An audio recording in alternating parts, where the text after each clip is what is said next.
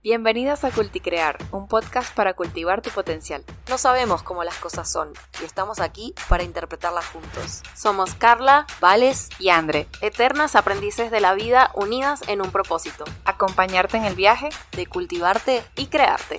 Explora tu mundo interior, construye la vida que deseas, despierta tu mejor versión, abre tu mente al cambio, desbloquea tu poder interior, abraza el proceso de transformación. Culticrear. Cultiva y crea tu camino. Bueno, bienvenidos, bienvenidas a este segundo episodio. Voy yo. ¡Bienvenidos! ¡Hola! ¡Buena! ¡Buen día! Bueno, el tema, a mí me encanta, la verdad. Yo siento que es como el tema del millón, porque como que para mí después de captar esa distinción, se abre la posibilidad de filosofar mucho de muchas cosas. Es el tema de lo que es una conversación. Por lo menos yo aprendí esa distinción del coaching, no sé si ustedes la conocían de antes, o esto de que es una conversación, de que lo que te molesta no es el hecho en sí, lo que te hiere, lo que te duele, lo que te hace reír, lo que te hace bien, no es el hecho en sí, sino la conversación que te inventas acerca de ese hecho. Y yo también lo aprendí del coaching, no tenía ni idea de que me conversaba tanto. Yo simplemente pensaba que tenía ahí unas voces en mi cabeza, mías, mismas, en off, que viven todo el día. Que por cierto, mi conversación y mi voz en off siempre estaba con un constante martillo. Cuando empecemos a avanzar y a contarles qué significa el martillo, creo que varios y varias de nosotras nos vamos a identificar acá, porque como decía André, eh, usualmente lo que nos pone mal o lo que nos pone bien, lo que nos alegra, lo que nos entristece sobre cualquier cosa que sea el evento que esté sucediendo en nuestra vida, eh, siempre es nuestra conversación de eso, nuestra interpretación de lo que estamos viendo. Si yo veo a Andrea en este momento sacarse un moco y a mí eso me genera risa, en mi conversación y en mi interpretación que Andrea se saque un moco es gracioso, pero quizás en el mundo interpretativo de nuestra amiga Carlita sea algo incómodo. Le parece una falta de respeto, ¿viste? Le parece una falta de respeto, total. Y entonces ahí abrimos el abanico de ver cómo todos nos conversamos e interpretamos cosas todo el tiempo, siempre diferentes. Es súper impresionante no sé, Carlita, qué significa para vos el moco. Eh, Yo pensé que le ibas a hacer una pregunta más profunda. Pero está bien, es una manera fácil de entender lo que estamos hablando para los que nunca escucharon de esto. Es aquellos que nos comimos todos en algún momento de chiquitos. Hay gente que se lo sigue comiendo ahora. En tu mundo interpretativo puede ser que eso esté bien a esta edad, para otros no. Claro. Sabes que que un poco de la mano de eso que comentas, vale, me hiciste acordar en, en Venezuela, en una oportunidad fui a Margarita y estábamos en un hotel y había muchas personas argentinas. Había muchos turistas argentinos allí. Y me acuerdo que en ese momento, eh, o sea, como que en todas las mesas, todos empezaron a sacudir la nariz en el comedor y todo, o sea, como que todos los que eran venezolanos, como que todos hicieron silencio, un silencio incómodo, y lo que hicimos fue voltear y verlos a todos así de una forma muy rara, porque en Venezuela no solemos hacer eso de manera pública. O sea, como tipo sonar la nariz. Claro, es como nosotros somos como más recatados en eso, mucho menos en un comedor. Y entonces ahí es como, este, como esta interpretación, capaz los argentinos ni cuenta se dieron que nosotros estábamos en un, en, un ataque de histeria y shock porque eso estaba sucediendo en un comedor y eh, para nosotros era el fin del mundo, o sea, era directamente como, ¿qué carajo le pasó a esta gente? ¿Por qué se están sacudiendo la nariz aquí? y como esto de, de, de, también como la interpretación también eh, puede venir como desde la parte cultural, ¿no? Desde el lugar de donde vengas, eh, capaz de cuestiones de tu casa, eh, como los valores, por llamarlos de alguna manera. Claro, ahora yo quiero que ustedes se imaginen teniendo esa distinción de que en Venezuela, de verdad, ni siquiera en el colegio te estoy hablando, ni siquiera de chiquitos. O sea, la gente va al baño a sacudirse la nariz, no te lo sacudes enfrente de, de, de la gente. De nadie, de nadie. Nadie, o sea, mira, que te O escuche sea- y, y bueno, porque, porque bueno. Pausa, porque hace cuánto tiempo que somos amigas y yo no tenía ni idea de este dato. Pero ya tenemos unos añitos sea que si en yo- Argentina. Si yo me sueno los mocos adelante de tu mamá, ¿le va a molestar? No sé si le va a molestarle, Posiblemente. molestarle, pero le va a parecer raro. Va a ser así como, Le va a parecer raro. ahí está chica. Pero Claro. bueno, ahora imagínense, ahora imagínense yo viniendo de ese contexto, recién llegada a Argentina, en una cita con un chico que estaba engripado, que a los dos minutos ya estaba soñando su nariz. Y yo así como, Es que sí, aquí es muy normal, o sea, es como súper normal. apartadísima, como, ¿qué le pasa? Impactada. ¿Y el respeto dónde está? Y Este maleducado, sí, O usted iba a decir y- y eso, no este maleducado. si es mal educado. Es verdad. No, no. Todo Quiero mal. que sepan que me imaginé toda la situación y me dio mucha gracia. Sí, sí, sí, no, no, todo mal. Me imagino la cara de Andrea viendo al chico sonarse sus mocos y el chico sin entender nada. Claro, sin entender nada. Eh, lo- Bueno, lo, pero lo bonito fue que tres doritos más tarde se invirtieron los papeles, yo era la que estaba engripada, y él a mí me pasó un pañuelito, y yo así tipo, "Hmm". Claro.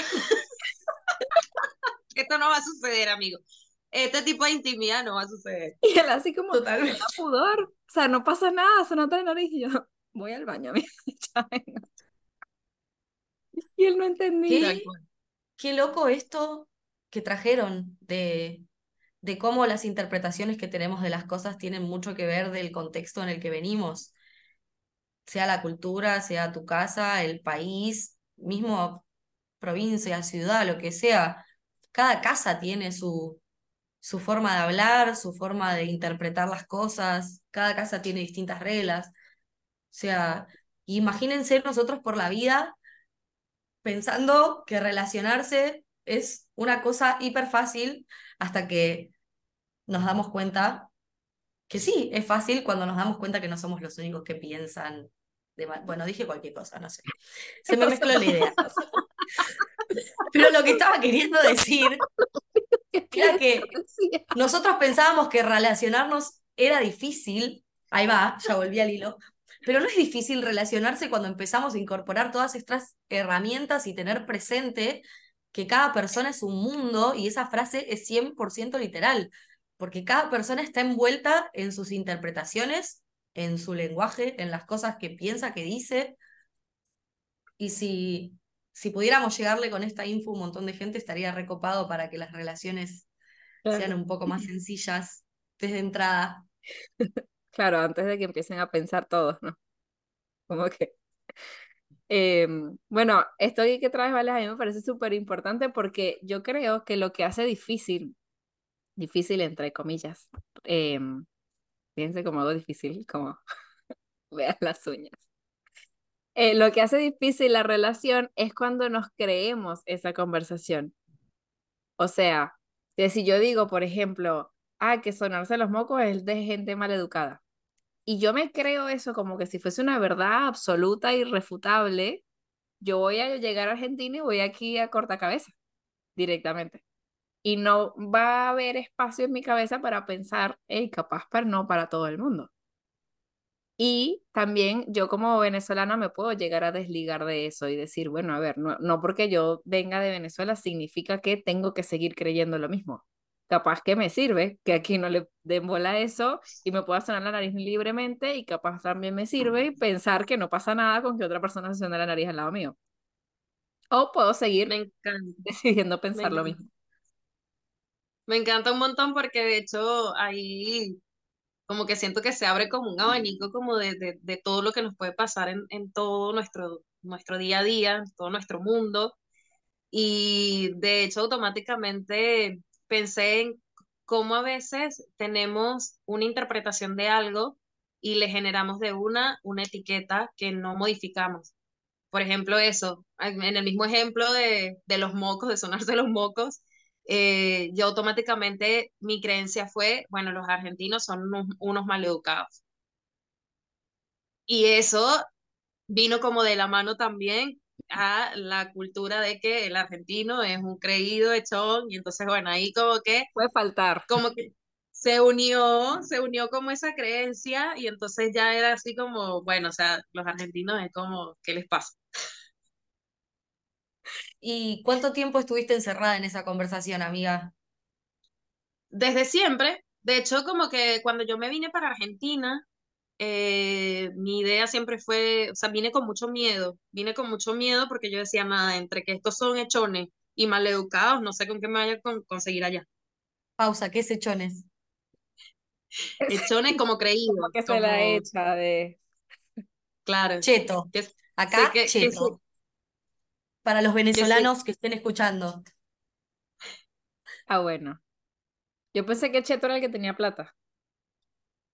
sí, yo también pensé que cheto era como cifrino para nosotros. Exacto. Claro, pero al cheto también se le adjudica como el creído, van de la mano. Tipo, Ah. Ok, como depende del- creído. depende del contexto. Depende del contexto y de la interpretación. En la mía, creído y Claro. cheto van de la mano. Aleja tenía su propio diccionario. ¿viste? Bueno, pero sí me encantó esto porque, porque a veces esas interpretaciones lo que nos puede llevar es a, sí, como a juzgar de determinada manera y, y tan como, como lo que trae Andrea, de que me creo que esa es la total y completa razón y me caso con eso y no lo suelto nunca más y después es como, ¿qué carajo hago con esto? Porque si no hay cabida para más nada y nada muta, de hecho lo llevo como súper a, a un momento en el que alguien se pueda comportar de determinada manera. Eh, o sea que no, cuando hablamos de este, yo soy, por ejemplo, yo soy agresiva, este, y la- los demás me pueden venir a etiquetar porque soy agresiva y resulta ser de que yo no soy agresiva, sino que en determinado momento tuve determinado comportamiento que alguien puede interpretar de determinada forma, en este caso ser agresivo, y que alguien se lo puede tomar como para toda la vida. Así como yo me comí el cuento de los argentinos todos son unos creídos y maleducados, este, alguien puede agarrar como esa interpretación, se casa con eso y listo, y ahí está. Esta persona es agresiva por el resto de su vida. Claro, yo pensar algo. ¿Sí? ¿Qué? Perdón, amiga. Sí. No, aquí iba a decir que esto de cuando ya tú dices esto es, Así. suena como que sí es, ¿no? Yo tengo la verdad y la verdad es que Carla es agresiva y por eso ella es bellota. Así es. Es que ella es. ¿no? Es que Valesca es llorona, por eso es Es burbuja. llorona y por eso es burbuja. Y a mí no me queda de otra que ser bombón. Sí, claro. Se hace.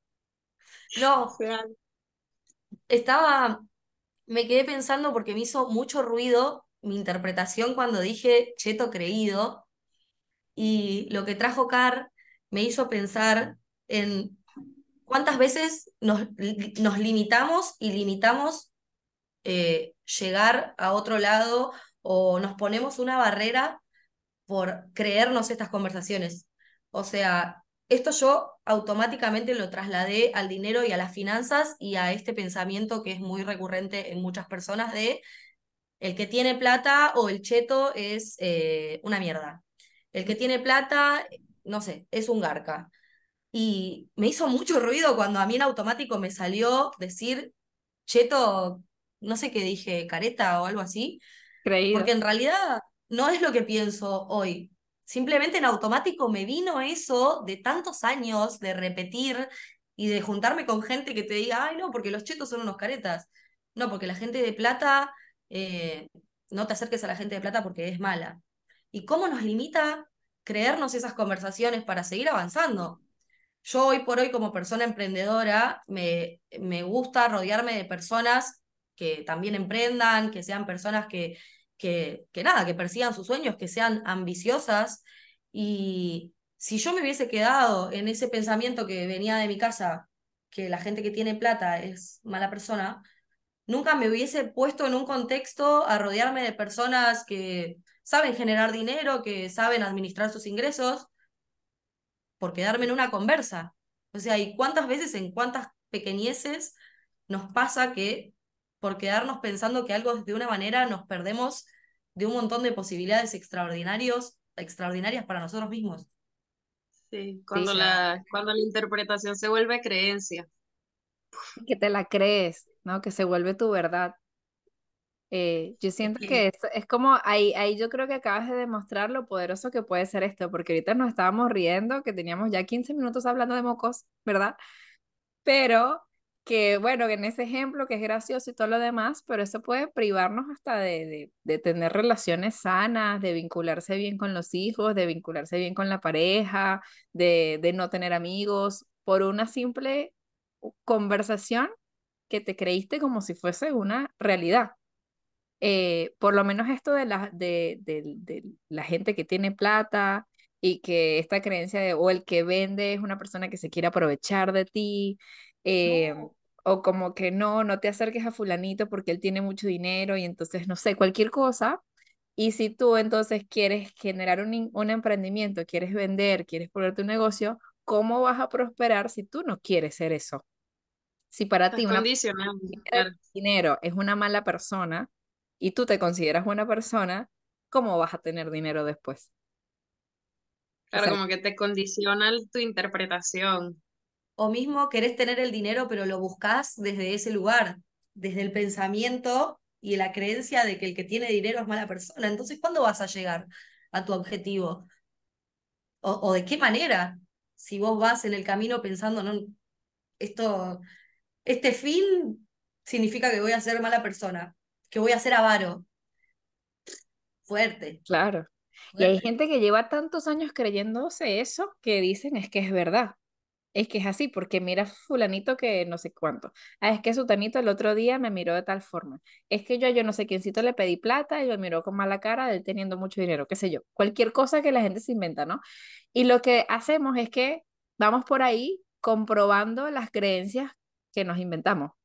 O sea, si yo me creo que la gente de plata es mala, yo voy a ir por ahí confirmando que en efecto la gente con plata es mala. Y que cualquier cosa que medio se asemeje a eso, yo voy a decir, claro, porque viste, es que la gente con plata es mala. Claro, el foco, el foco lo seguimos colocando ahí. De hecho, volviendo al ejemplo de los mocos, me pasó que eso fue llegando como el primer almuerzo que nosotros tuvimos en el, en el lugar donde nos estábamos quedando y yo duré, nosotros ahí, ahí íbamos a estar como cinco días y esos cinco días fue yo, cada vez que yo entraba al comedor era viendo a todos los argentinos y contando cuántas veces se sacudían los mocos en, en, cuando estaban en la mesa. Y es como... Claro que no ya veía, venezolanos hacemos eso. ya veía a alguien en la calle sonándose los mocos y yo decía, este debe ser argentino directamente.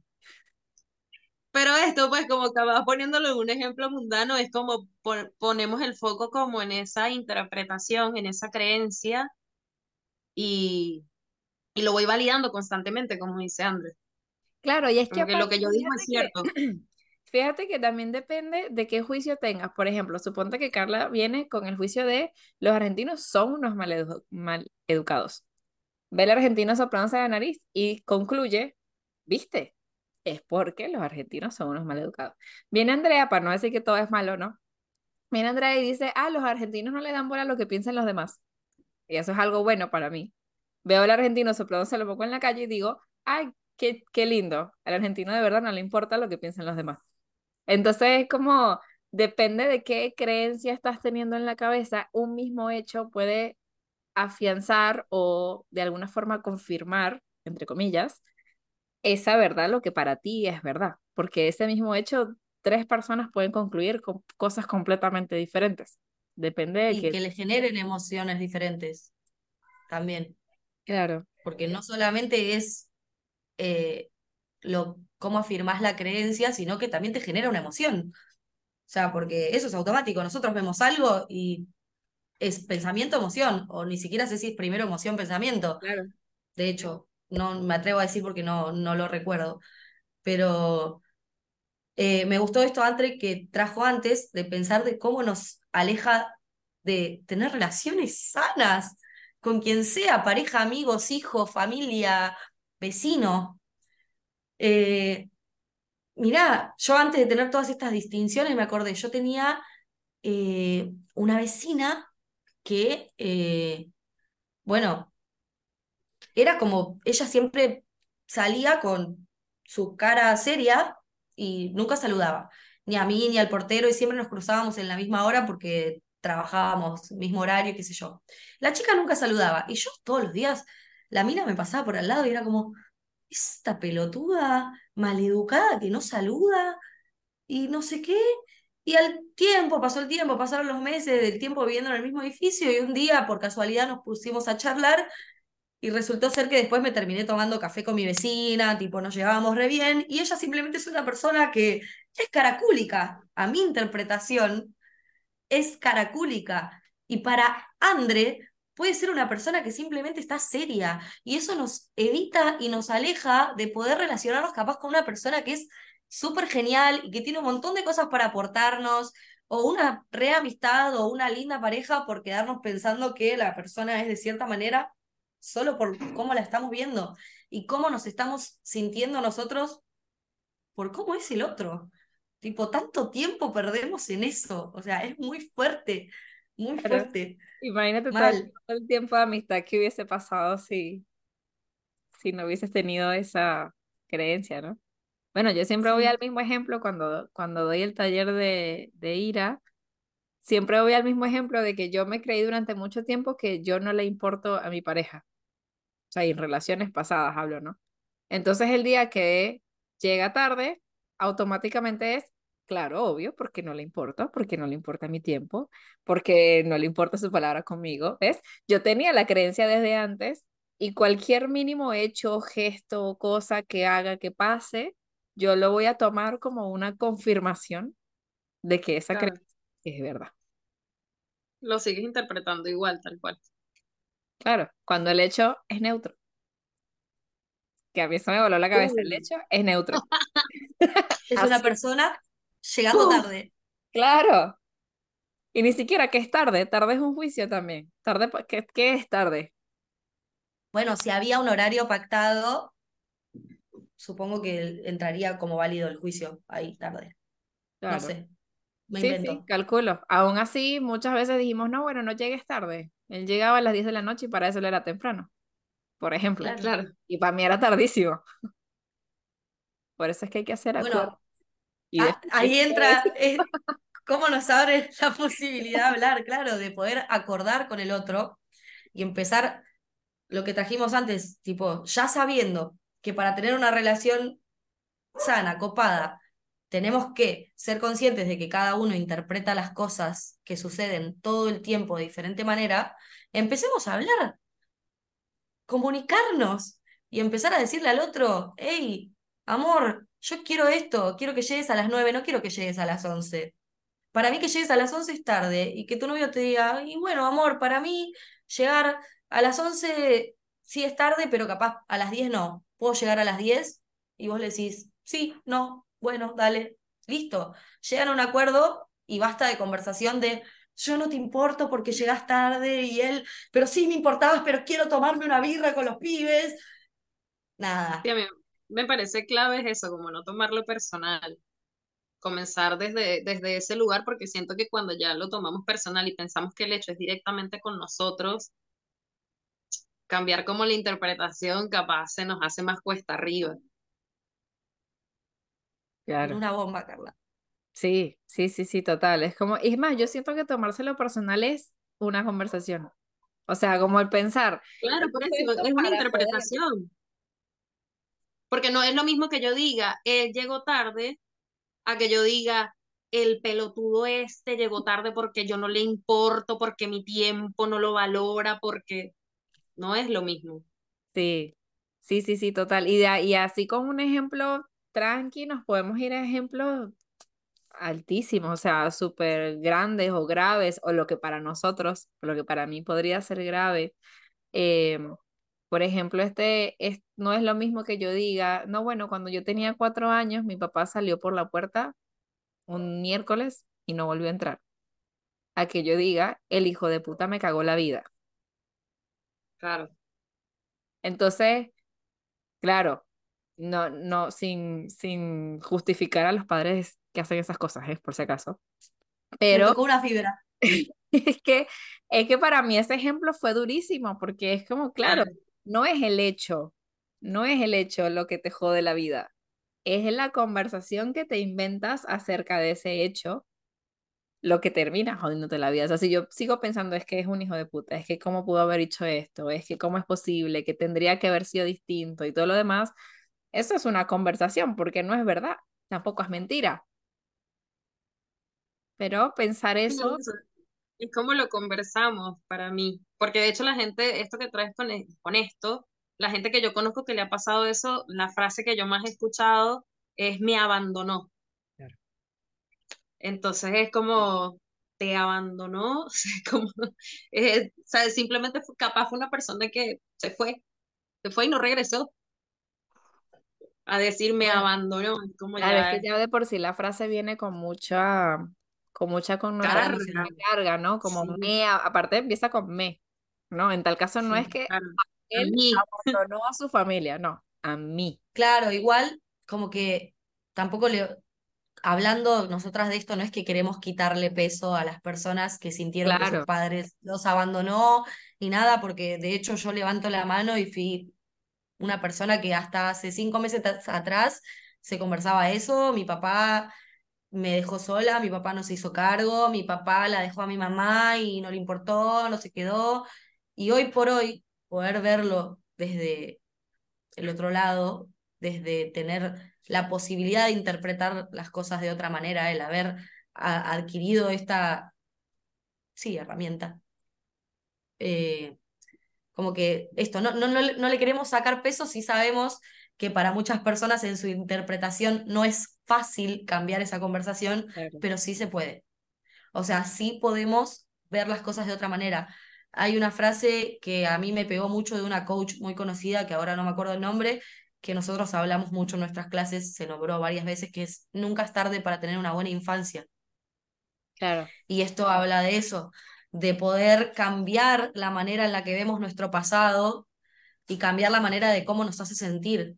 Porque si cambiamos la conversación que tenemos sobre nuestro pasado, vamos a tener una emocionalidad distinta y vamos a accionar desde otro lado. Y vas a poder ir a sentarte a tomar un café con tu viejo, mirarlo a la cara y decirle, viejo, te perdono. ¿Entendés? por ahí. De hecho, esto que traes, Vale, como que a mí me parece que va como super explosión. Eh, capaz como para ir cerrando un poco el tema de que cambiar la conversación te, te puede abrir posibilidades distintas. Entonces, como esta pregunta que, por la que empezó Andrea, que decía, la interpretación que estás teniendo, ¿te está abriendo posibilidades o te las está cerrando? capaz eso sí me cierra como muchas posibilidades, que cómo puedo cambiar yo mi observador, cómo puedo cambiar yo mi interpretación para que este dicho suceso eh, me, me, abra posibilidades en lugar de cerrarme. Sí, sí, total. De hecho, yo, por lo menos, eh, algo que me ayuda mucho a entenderlo es que cualquier interpretación no es ni verdad ni mentira. El hecho en sí es neutro. ¿no? Entonces es como si puedes seguir pensando que el tipo es un hijo de puta y te arruinó la vida.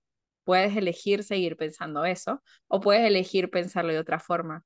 Y siento que muchas veces caemos, o por lo menos yo caigo en eso, em, de, de no, que cómo es posible, cómo voy a pensar otra cosa. Es que esto fue así.